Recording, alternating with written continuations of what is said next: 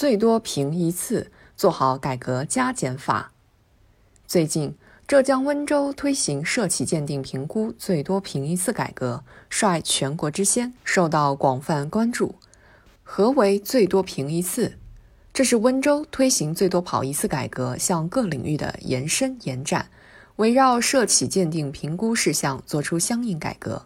一方面，以法律法规、国务院决定和规章为依据，对涉企鉴定评估进行清理；另一方面，创设出台涉企鉴定评估及免评估事项清单，对三十一项涉企鉴定评估项目及九项免评估事项进行明确，实行清单管理。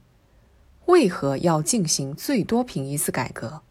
原来，当地政府在企业调研时发现，企业在建设运营过程中，往往会遇到强制评估、重复评估等问题，费时费力费钱。甚至有的一次评估耗时个把月，这不仅不利于企业开展正常经营活动，而且提高了经营成本，损害了营商环境。为此，通过此项改革，进一步规范行政涉企行为和中介机构执业，给社企评估瘦身，帮企业轻装上阵，以良好的营商环境助推经济社会发展。最多评一次，不是不需要评估了，而是要尊重客观规律，实事求是，不搞过度评估。比如，各行政部门不能就同一事由或同一行政行为要求多次重复评估；跨层级的事项不能每个层级都重复评估鉴定，而要上下协调一致后，在一个层级一次性开展。对能合并的就合并，实行多评合一，一评多用。从制度层面精简流程、明确规范，对政府部门来说更加明确了为与不为的边界；对企业来说也更有利于拓宽发展空间。一句话，政府会作为，企业能受益，共创一个高效健康的营商环境，就能实现政企双赢。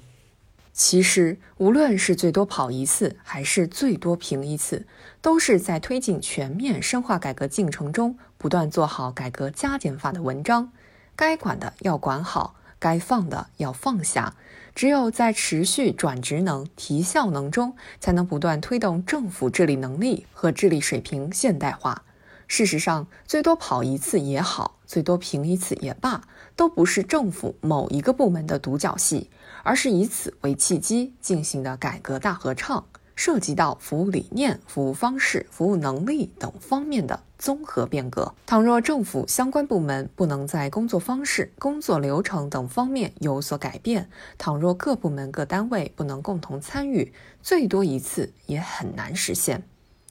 一位受惠于最多评一次的企业负责人说：“实在是省时省力。”全面深化改革，持续发力，以敬民之心行简政之道，让经济社会发展省时省力，企业发展群众办事就能收获更多获得感。